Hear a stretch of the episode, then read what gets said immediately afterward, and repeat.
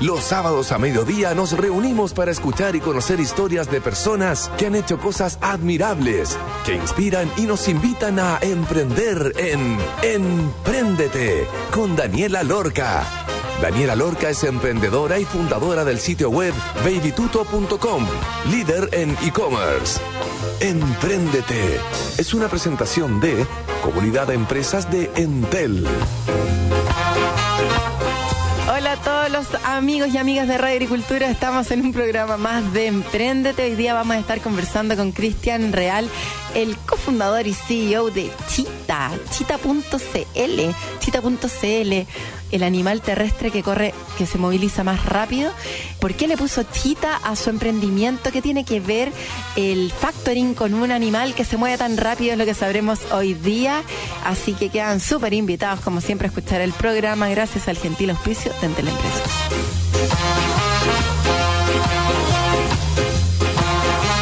El factoring es una transacción financiera y un tipo de financiación de deudores en la que una empresa vende sus cuentas por cobrar, es decir, facturas, a un tercero llamado factor con descuento. ¿Y por qué se hace? Porque si alguien te va a pagar en un tiempo más y tú necesitas la plata ahora en vez de pedir un préstamo, recurres a este factoring donde te pasan esa plata por adelantado cobrando una comisión.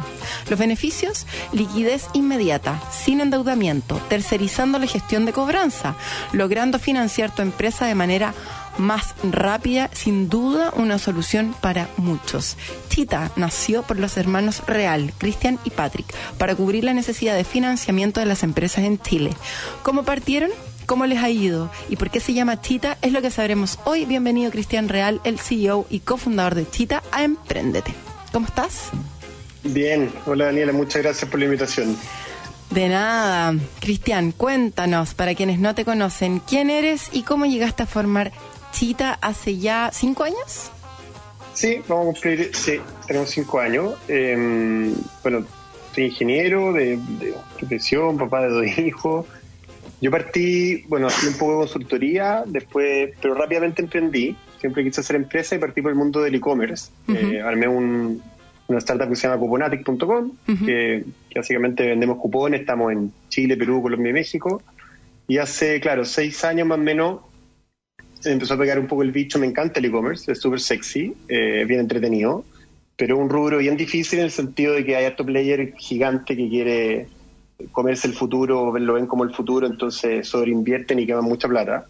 Entonces, olvídate lo que tuvimos que hacer para poder ser una empresa normal y rentable. Mm. Eh, lo logramos, estamos, está vivo y todo, pero como que busqué nuevos horizontes y empecé a ver el mundo fintech y dentro del mundo fintech estaba efectivamente como que el corazón bueno, al final el fintech es la irrupción de, la banca, e-commerce es la irrupción del retail. Entonces, eh, dentro de todos los modelos, los bancos, el corazón del banco es prestar plata y, dentro de esas verticales nos parecía que lo más atractivo era el mundo de las pymes, porque ahí es donde la tecnología puede agregar más valor y el factoring era como la puerta de entrada, porque al final una pyme no tiene mucho eh, argumentos para poder prestarle. Entonces, el factoring permite eso de, prestarle a miles de empresas eh, y una buena puerta de entrada. Así partimos.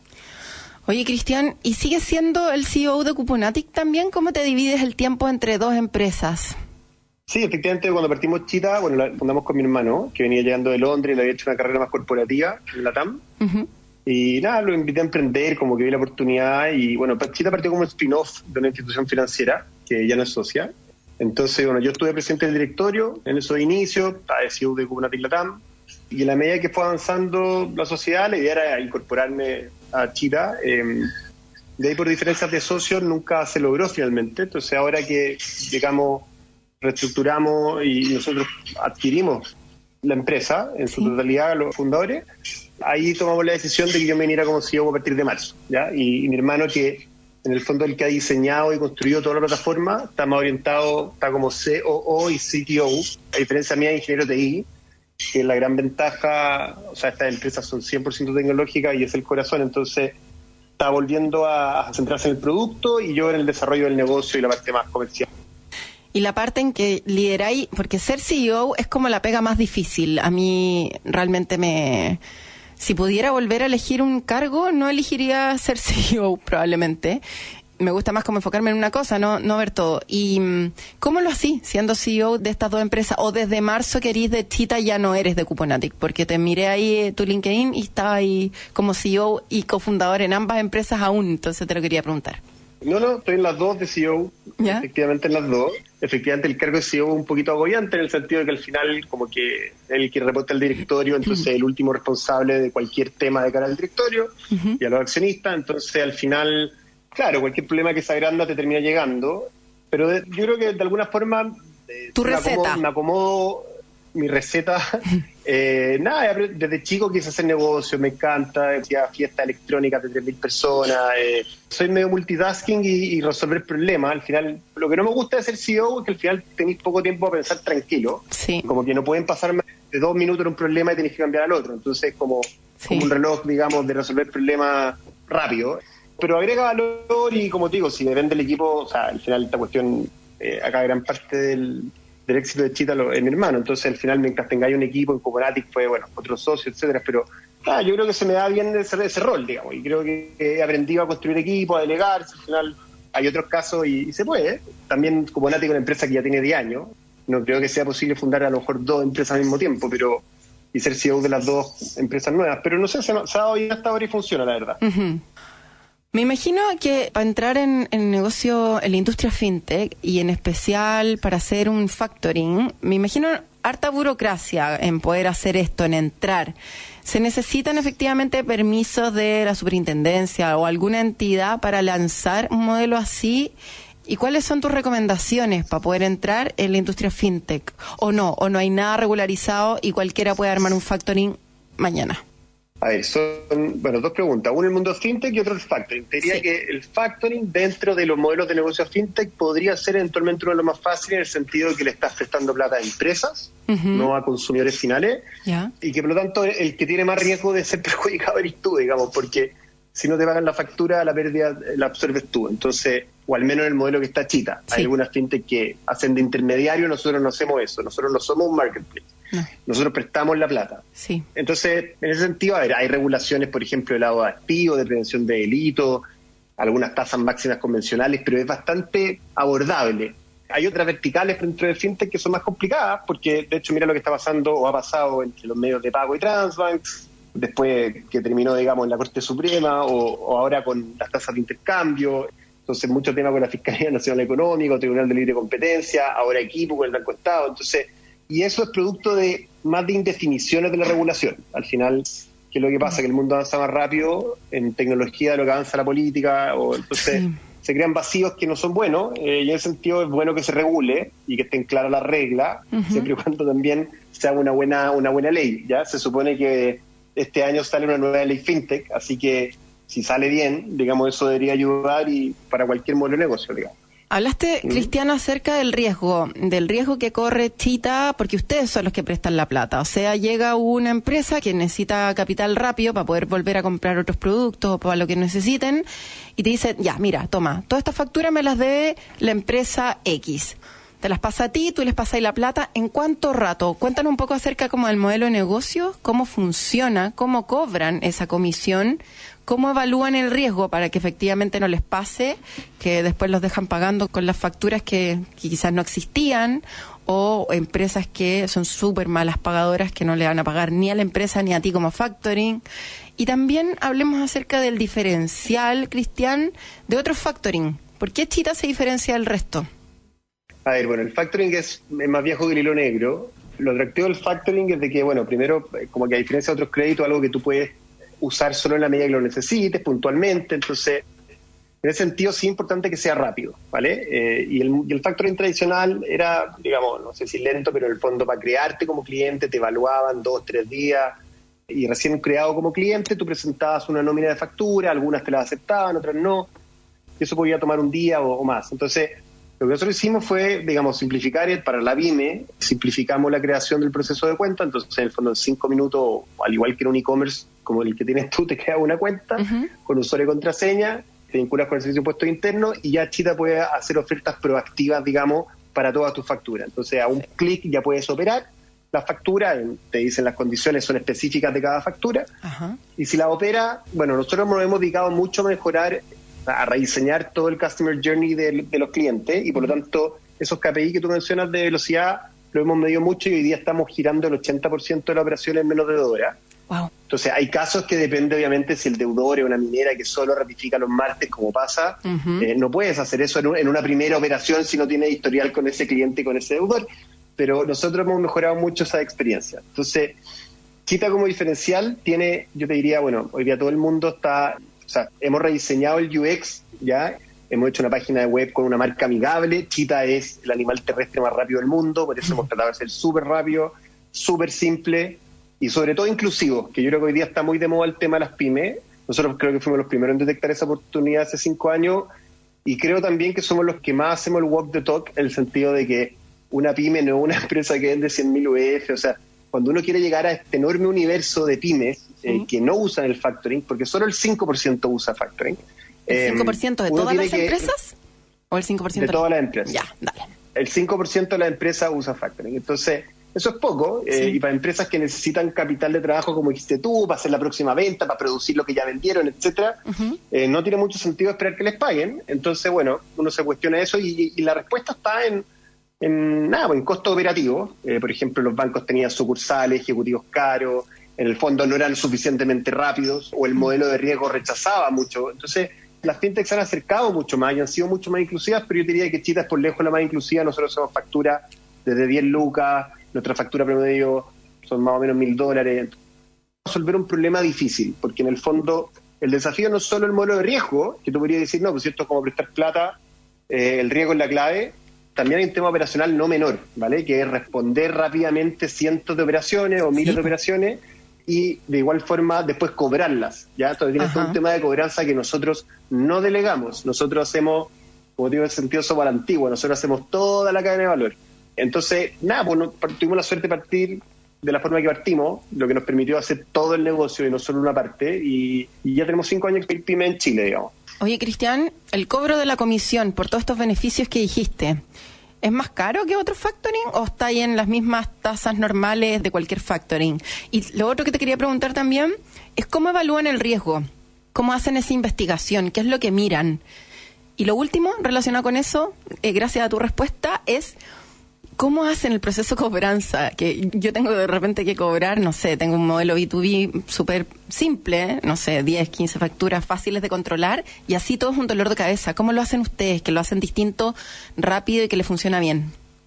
Mira, el, modelo de riesgo no es una cuestión que lamentablemente la única forma que tú sepas si estás rechazando bien o mal es equivocarte. Entonces al principio no tuvimos que equivocar harto. De hecho, casi quebramos el primer año. Con el capital que hayamos puesto, perdimos una gran parte en, este tipo de cosas. Pero el modelo va aprendiendo, digamos. Y en la medida que le metáis inteligencia, puede ir aprendiendo y detectando ciertos patrones de fraude o patrones de riesgo. Eh, y eso es parte de lo que hemos hecho.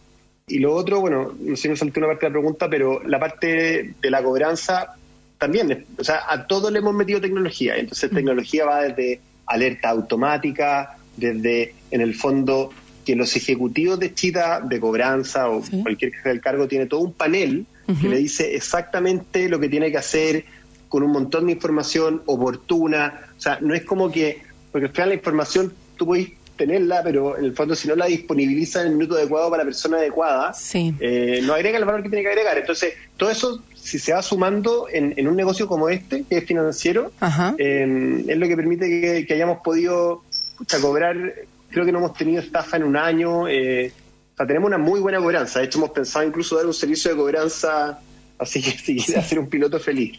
Solo la cobranza. De todas maneras, porque. Estamos pensando también. Claro, porque tenéis todas las alertas armadas, los plazos, más o menos cuándo hay que hacer el recordatorio del pago, a quién, cómo, con todos los procesos, los semáforos y todo, pero finalmente son personas las que agarran toda esta información y se contactan con las empresas. O sea, no son robots que te van llegando de recordatorio de pago, sino que son ejecutivos usando toda tu información. Me faltó la respuesta de la comisión. ¿Cómo está ahí con respecto a la comisión, con respecto ah, al factoring? Sí.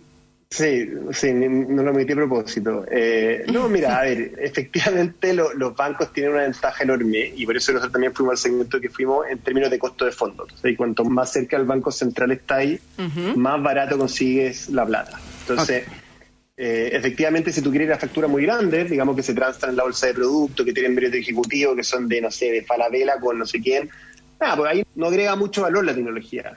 Entonces, donde agrega valor la tecnología es en esta cuestión de la factura chica, que un cacho cobrarla, que un cacho operarla. Entonces, en ese sentido, efectivamente, Chita es un poco más caro que, por ejemplo, si te financiaras con un banco, pero probablemente el banco no te financiaría la factura que te financia con Chita. Sí, claro. O no te la financiaría igual de rápido, o no te la financiaría. Entonces, al final, ojo, el precio se compone de dos variables. Entonces, obvio que hay una tasa, que es bastante competitiva la de Chita, nosotros tenemos tasa en torno al 1%, que son competitivas, pero claro, hay una comisión. Entonces, claro, efectivamente, dependiendo la, la factura, una comisión puede ser, digamos, no sé, por mil pesos, una factura de mil pesos de un 10%, enorme.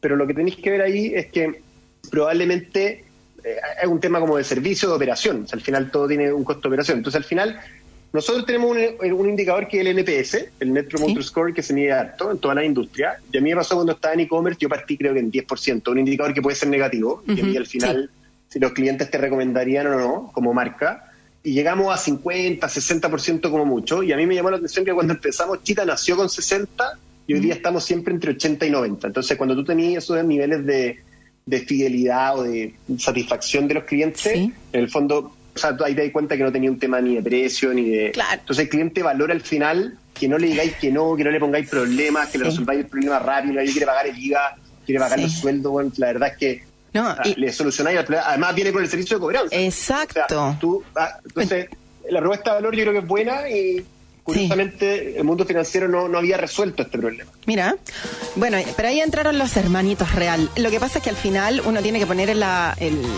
sacar el lápiz y, y, el papel y decir cuánto me costaría una persona cobrando, cuánto me costaría, no sé, como toda la información el tiempo, todas estas variables que son tan relevantes al momento de tener la liquidez, y no hay nada como tener la plata ahora y poder cerrar una buena compra, pues imagínate, sabes que dejé pasar la tremenda oportunidad de comprar estos productos porque me iban a pagar una factura en una semana más. No, señores, ahora existe Chita y te lo pueden pagar súper rápido a un precio muy conveniente. De todas maneras, vamos a ir a una pausa. Antes de ir a una pausa, les voy a contar. ¿Quieres digitalizar tu negocio? Te invitamos a formar parte de la comunidad de empresas de Entel, en donde encontrarás capacitaciones, cursos y herramientas digitales. Encuentra esto y más en entel.cl slash comunidad empresas. Estamos conversando con Cristian Real, el cofundador y CEO de Chita y también de Cuponatic, pero estamos hablando acerca de Chita y ya estaremos de vuelta. Vamos a escuchar Mesopotamia, Mesopotamia de B52, que es como algo antiguo. Así como dijo Cristian, esto es más viejo que el hilo negro. Vamos a escuchar una canción que tiene que ver con la antigüedad, Don Lucho. Vamos y volvemos.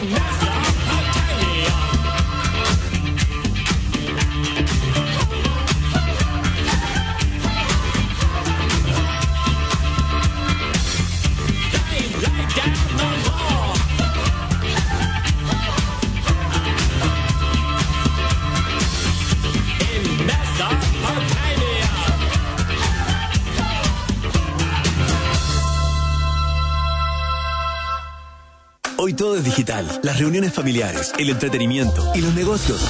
Y aunque para muchas pymes digitalizarse pueda ser una tarea complicada, la comunidad Entel Empresas te la hace fácil. Encuentra todo lo que necesites para poder llevar tu negocio un paso adelante en la digitalización con capacitaciones, cursos, tutoriales, descargables y muchas herramientas tecnológicas para tu emprendimiento o pyme. Es fácil, gratis y para clientes y no clientes. Entra hoy a entel.cl slash comunidad empresas porque tu negocio no está solo. Entel Empresas. En agricultura es Empréndete con Daniela Lorca. Ya estamos de vuelta entonces, estamos conversando con Cristian Real, el cofundador y CEO de chita.com o .cl, Cristian. Por ahora estamos en Chile, así que .cl. .cl. ¿Cuántos clientes han financiado hasta el momento? ¿Hay que cumplir algún requisito para esto? ¿Están enfocados solo en pymes o en todos los tamaños? Hemos financiado más de 4.000 empresas. En general, como te dije, no nos dedicamos no, a empresas a- o a tickets muy grandes, porque no, no es nuestro core. Y, y además, así es como en muchas instituciones financieras, cuando se caen, se caen feo. Y nosotros tenemos esa gracia que, nos, que estamos súper diversificados. Entonces, estamos dedicados 100% a las pymes y en general, sí, tickets grandes no hacemos. Oye, 4.000 es harto. ¿Y algún requisito entonces para cumplir esto? ¿Como tengo que estar como con las cuentas al día para poder usar el factoring o no? Ningún requisito Em, extra a lo normal. No, a ver, mira, yo te diría que nosotros somos de los factoring que menos exigimos contrato. Te diría que el 90% de la operación la hacemos sin contrato.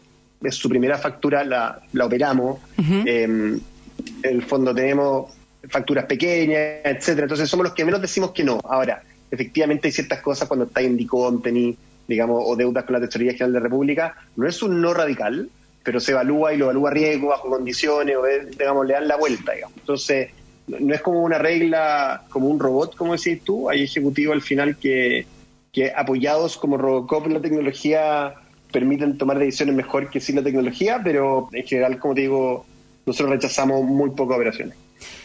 Bueno saberlo.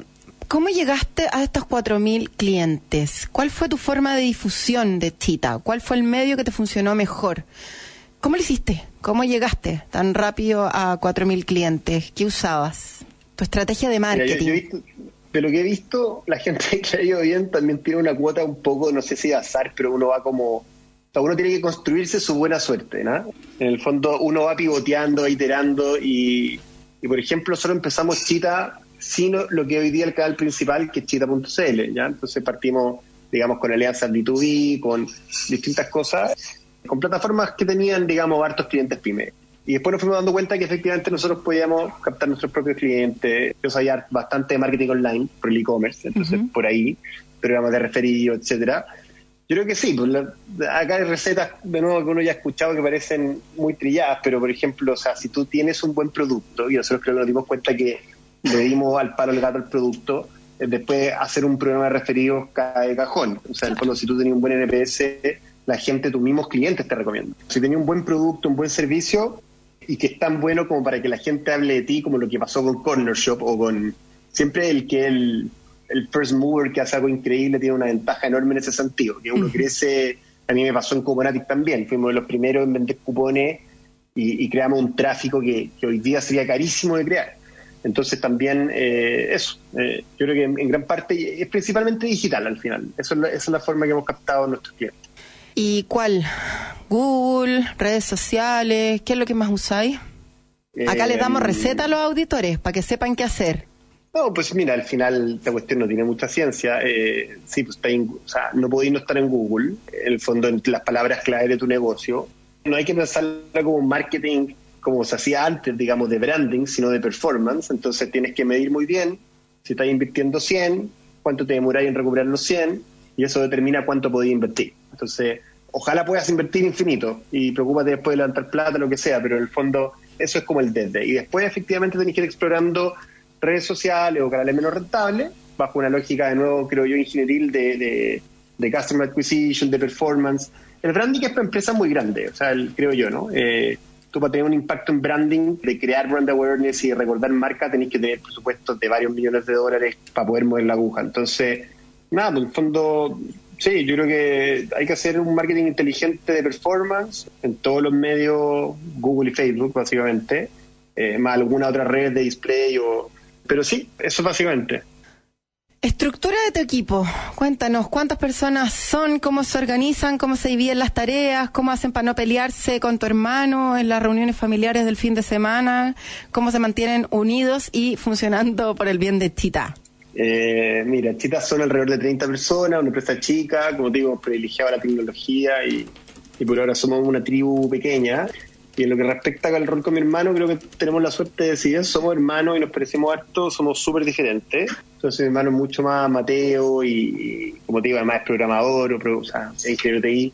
Entonces, yo tengo otra habilidad, así que como que es bastante natural quien ve cada cosa. Eh, entonces no, no, hemos tenido grandes roces de, ese tipo. Hemos cuajado bien y, y, el resto del equipo, pucha, como típica startup, digamos, bien, eh, pucha, gente joven, al final creo que hemos tenido la suerte, o a mí me ha pasado también con Coponatic, que en el fondo, en la medida que la empresa crece y le va bien, como que igual tienen la suerte, creo yo, versus una empresa grande, de que los expones más a aprender más. Entonces al final la gente se valoriza más y después cuando se va te das cuenta que al final hizo una mejor carrera que en otro lado, que a lo mejor en empresas más top, pero que son más lentas en ese sentido de, la carrera. Eh, entonces, yo creo que por ahora contento. Hemos visto gente, como te digo, que, que ha crecido harto y que los que se han ido le han bien. Entonces, eso igual te deja contento y, y más la motivación de lo que tú has visto también, me imagino, en Baby de, de ver una cuestión crecer y tiene otro momentum, otra. Entonces tiene ese lado entretenido de la startup.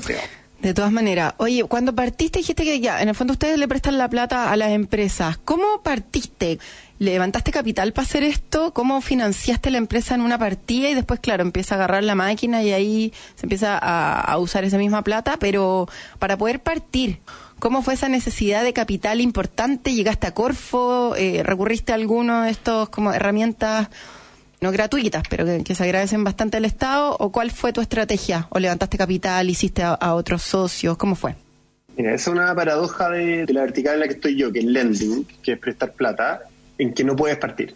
O sea, si quieres hacer lending de verdad, no tienes cómo partir, porque tú cuando haces una startup tenéis que básicamente recurrir a, un, a una inversión intangible, a un fondo de venture capital y, levantáis plata que es para el patrimonio, para el equity. Em, y con eso básicamente financiáis el plan de negocio, los sueldos, el marketing, lo que tú quieras. Pero el problema acá es que esa plata es mucho más chica que la plata que tienes, que el insumo para poder operar el negocio, que es prestar plata a otros. Entonces, ahí ni siquiera te sirve la plata un venture capital, aunque te la pusieran, es una plata muy cara. Un venture capital descuenta el 20%, 25%, los grandes family office en Chile descuentan al 12% sus proyectos. Eso es plata que no sirve, tiene que ser plata barata. Por eso te decía, el que está más cerca del Banco Central gana. Eh, entonces nosotros partimos con una intención financiera, nos dimos cuenta de que era muy difícil si queríamos hacer lo que queríamos hacer, hacerlo solo. Y efectivamente esa intención financiera fue la que nos permitió, digamos, hacer desde un principio resolver ese problema. ¿ya? Ya después con un track record de cinco años distinto. Por el fondo, el mismo Corfo que tú me decías, tampoco sirve, creo yo, porque el mismo Corfo te pone como exigencia te pide los track records, te pide clasificaciones de riesgo, los últimos tres años de balance auditado, cosas que una startup no puede tener. Entonces, después ya se vuelve, digamos, si tenía un buen track record, un buen manejo del riesgo, ya hay fondos que te van a prestar, digamos. Y si es mucho más caro que lo que le, se financia una institución financiera a un banco, en el segmento que estamos nosotros es manejable y, no es tema, digamos. Entonces, mm. creo que logramos manejar este tema de, de la deuda, que la deuda en un negocio que requiere mucha deuda, de una buena forma, pero no, es un problema bien difícil de resolver en, si uno quiere estar en esta vertical, que es la única vertical de fintech que te digo que tiene este problema. Sí.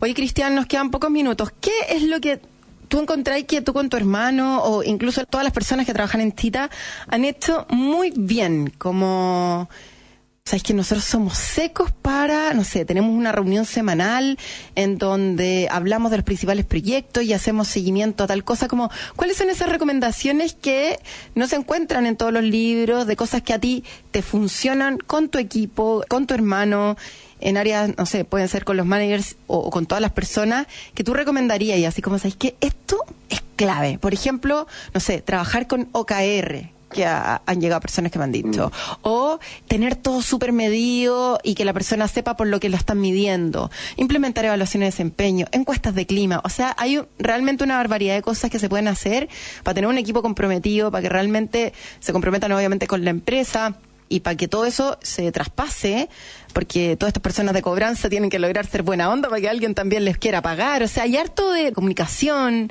de sensibilidad, de relaciones. ¿Cuáles son las claves, Pachita, lo que ustedes han usado, que les ha servido para mantenerse vivos? Y también, en esa misma pregunta, ¿cómo pasaron ese momento de casi quiebra, producto de, de malas experiencias en el primer año? en donde mm, nada, pues algunas personas o algunas empresas se portaron mal con los pagos. A ver, eh, no, sé si muy de recursos humanos el tip, pero y de nuevo, esto es mérito de mi hermano. Yo, yo en ese sentido vengo aterrizando el management de la cultura que creaba mi hermano. Eh, y lo que yo he visto que es increíble, que me costó, o, es una gran diferencia con Cuponatic, que es mi punto de referencia, eh, es de que mi hermano logró un lado geek, digamos, ñoño, con todas las áreas. Entonces, cuando yo digo que Chita realmente eh, es impresionante ver como todos los desarrollos que se hacen y cómo o sea, han sido incorporados de verdad en cada una de las áreas. Entonces pasa, o a mí me pasaba en que a veces hacía desarrollos que yo pensaba que eran increíbles y nadie lo usaba. Está como que una frustración brutal porque tú lo encontráis como, oh, con esto es increíble. Entonces acá es increíble ver como la cantidad de, información y de alerta y, y todas las áreas trabajando, pero como un con engranajes sincronizados lo uno con lo otro, que yo creo que esa cuestión, y de nuevo, como estas empresas son techy, yo creo que eso es lejos lo más admirable. Y como, y como digamos, pues lo escuché también de una vez de creo que tachar una de las de, las clases estas que dieron en la Chile creo los fundadores de, Corner Shop y, claro, al final un poco lo que uno había visto es que habían puesto ingenieros de TI en las distintas áreas, entonces ya eso es un extremo, nosotros Chita no hizo eso, pero sí creo que es súper importante cómo lograr esta cultura de asimilar la tecnología. La tecnología hace 20 años era como el área de soporte que le pedían así manejar los fierros en la grande empresa. Después, no sé si han incorporado un par de desarrolladores, pero para integrar puro software externo. Las startups de hoy son empresas que desarrollan su propio software. Entonces, desde ese punto de vista, pucha, es súper, o sea, yo creo que es una muy importante recomendación esta receta que te digo que escuché de Corner Shop. No sé cómo lo habrá logrado Patrick, mi hermano, pero, pero yo creo que es, clave, porque además veis como empiezan a ver todo un poquito geeks y como adictos a la tecnología y empiezan a proponer mejoras y, entonces, y eso agrega mucho, mucho, mucho valor. Y respecto a la, potencial quiebra, ¿Sí? yo creo que es parte también de la vertical que estamos nosotros. O sea, es como, veo imposible construir un modelo de riesgo sin gastar tenéis que siempre tirar un poquito más allá y, ver qué pasa. Entonces tenéis que equivocarte forzosamente y debería ser parte del presupuesto para crear una empresa de este tipo. Entonces, en el minuto, entonces sincero, nadie estaba tampoco angustiado. Al final estábamos iterando y dando bote para ver cómo lo hacíamos y bueno, afortunadamente empezó a agarrar vuelo y como te digo, logramos aprender de esa estafa y no, fueron varias distintas, y, pero logramos que no se repitieran y, y, hoy día de las grandes ventajas de Chita es ese modelo de riesgo. Nosotros a ese tenemos, tenemos estafas increíbles que nos han pasado, pero o sea, sin dar nombre, no, no te puedo imaginar, una marca grande internacional que le clonan el sitio web completo para ratificar la factura, entonces ponen teléfono, emails, entonces una cuestión increíble, y nosotros, bueno, lo, detectamos por direcciones IP o por, por distintas cosas que hemos ido viendo, mm. pero, o sea, la sofisticación es, alta. Eh, cuando hay gente que está dedicada, imagínate, no sé, por una factura te giran 20, 30 palos o sea, hmm. eh, digamos, eso es mejor que robarte una casa. Pues. Entonces, es un tema no menor. Entonces, bueno, eso fue lo que nos hizo pasarlo mal, el riesgo de, fraude, básicamente. Y después de eso, entonces tiene un equipo como de prevención de fraudes súper cool, como inspector gadgets así cuáticos, ¿o no? Es automático. no, hay un equipo de prevención de fraude. Ah, son todos los desarrollos que le alertan a las personas adecuadas al momento adecuado y la cuestión salta y, y, ahí obviamente lo revisa la persona, pero, pero sí. Oye, próximos pasos en un segundo. ¿Qué se viene para Tita en lo que queda del año? Mira, el COVID nos pegó súper duro por el segmento en el que estábamos y, bueno, en general el factoring bajó 40% como industria, así que producto y segmento no fue la mejor combinación para nosotros. Entonces, nada, estamos viendo ahora, tienes partido con todo, ya hemos recuperado bastante del mínimo y yo creo que, nada, estamos abriendo nuevos productos, que eh, la idea es como fortalecer la propuesta hacia Banco Pyme y ofrecerle más cosas. Y nada, nuestra meta es crecer con todo en Chile operando nosotros y, ver algún modelo de internacionalización con partners afuera, digamos, no, no tan operativo del lado nuestro, ya, echando más el, el software, el know-how y lo que hemos construido. Excelente. Oye, muchísimas gracias Cristian por la entrevista, por haber contado ahí toda la información acerca de Chita. Realmente súper bacán lo que están haciendo. Cariños a Pato y que les vaya súper bien con eso. A ver si nos topamos por ahí pasándole algunas facturas de estas municipalidades que pagan como a 120 días ¿ah? al factoring Chita. Ya saben, chita.cl, adelanten sus pagos de manera rápida. Tengan liquidez, chiquillos, los que nos están escuchando. Un abrazo, te deseo mucha suerte y éxito en todo lo que venga. Gracias. Muchas gracias, Dani. Un abrazo. Igual. ¿Quieres digitalizar tu negocio? Te invitamos a formar parte de la comunidad de empresas de Entel, en donde encontrarás capacitaciones, cursos y herramientas digitales. Encuentra esto y más en entel.cl slash comunidad empresas. Vamos y volvemos.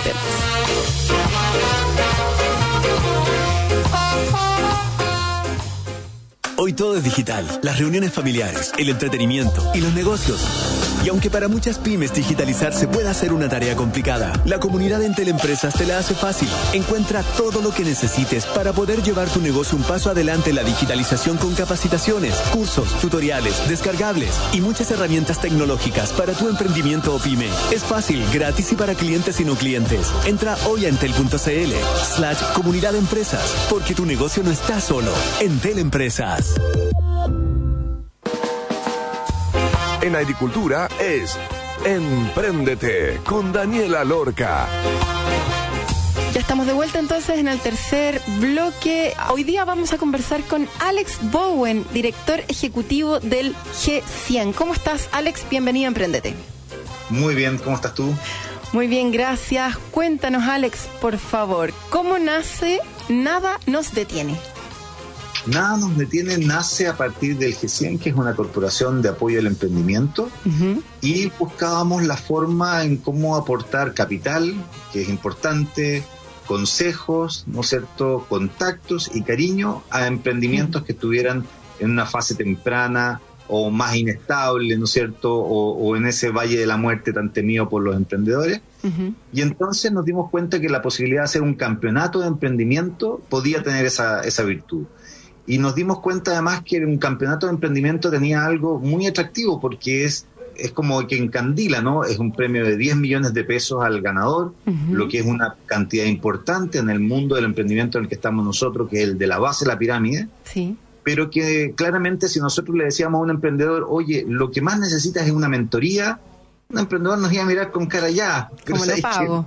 Cómo llego a la mentoría, ¿no? Claro. Entonces nos dimos cuenta que esta figura nos permitía efectivamente aportar capital a tres emprendimientos en forma directa, en forma indirecta a través de una fundación Chile Fondo que da créditos blandos a los ganadores, a los semifinalistas, de nada nos detiene, había otra manera de aportar capital, y entonces sí podíamos hablar de las mentorías que duran tres meses, que para nosotros es nuestro proceso más importante, porque es ahí donde fortalecemos realmente a los emprendimientos ya no para que tengan 10 millones, para que tengan 10, 20, 30 o 100, si efectivamente logran, te fijas, pasar esa, esa brecha. Entonces, nace como eso, una necesidad de cómo apoyar al emprendimiento, eh, pero sobre todo para atraerlos y contarles lo que es la mentoría, que es algo tan fundamental en el emprendimiento. En el camino del emprender. Hablemos acerca del G100, para las personas que comentaste que esto nació como una iniciativa del G100. ¿Qué es el G100, para los que nos están escuchando?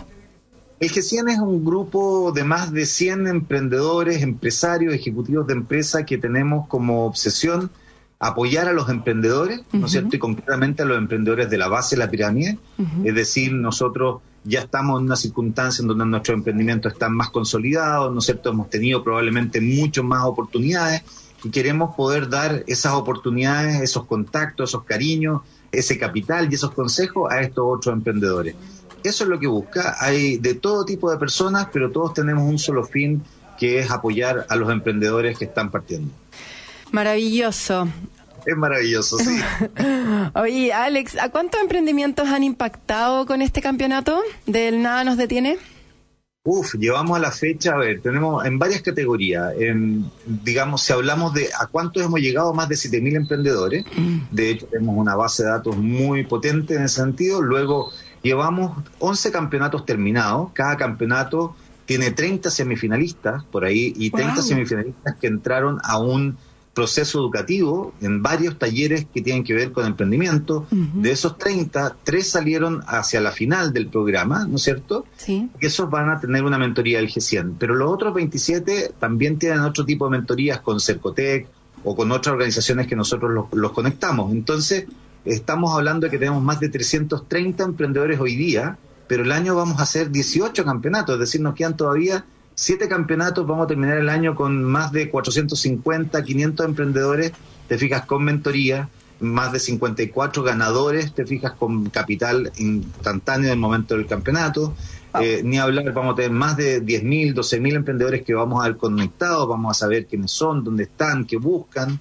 Y si a eso le ponemos que además nada nos detiene por YouTube, saca su programa cada dos semanas, que es el campeonato que corresponda, ¿no? Sí. Eh, cada campeonato lo ven más de 600.000 personas y entendemos que ese mundo es un mundo que está relacionado en alguna medida con el emprendimiento, o tienen interés, o tienen un pariente, o son emprendedores. Entonces estamos armando una red muy interesante en torno al mundo del emprendimiento. Así es. ¿Cuáles son los requisitos que necesita un emprendedor para poder postular? Primero, ser un emprendedor. Te fijas, eh, y eso es muy sencillo. Eh, no tiene que tener, si no está formalizado, puede postular, pero tiene que tomar el compromiso de formalizarse en el proceso. Nosotros no podemos hacer que avance un emprendimiento que no está formalizado.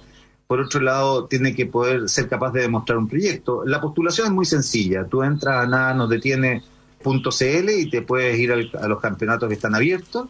Y la postulación en primera instancia es llenar un formulario en donde te preguntamos cuál es tu emprendimiento, dónde estás, cuánto vendes, si vende o no vende, por qué crees que tiene que existir tu emprendimiento, qué solución da, etcétera.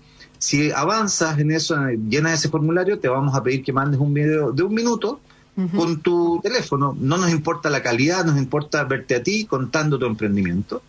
Y ahí entonces empezamos un proceso de selección interno que termina finalmente en un proceso en donde se seleccionan los tres finalistas, en donde participan las empresas que sponsorean el capítulo, Ya. más el G100 como, digamos, como la organización que está detrás de este campeonato, Sí. y más otros invitados que hacemos en cada campeonato según corresponda. Si es de triple impacto, gente que tenga que ver con el triple impacto, si es de, no sé, tecnología, que tenga que ver con la tecnología, etcétera, ¿no?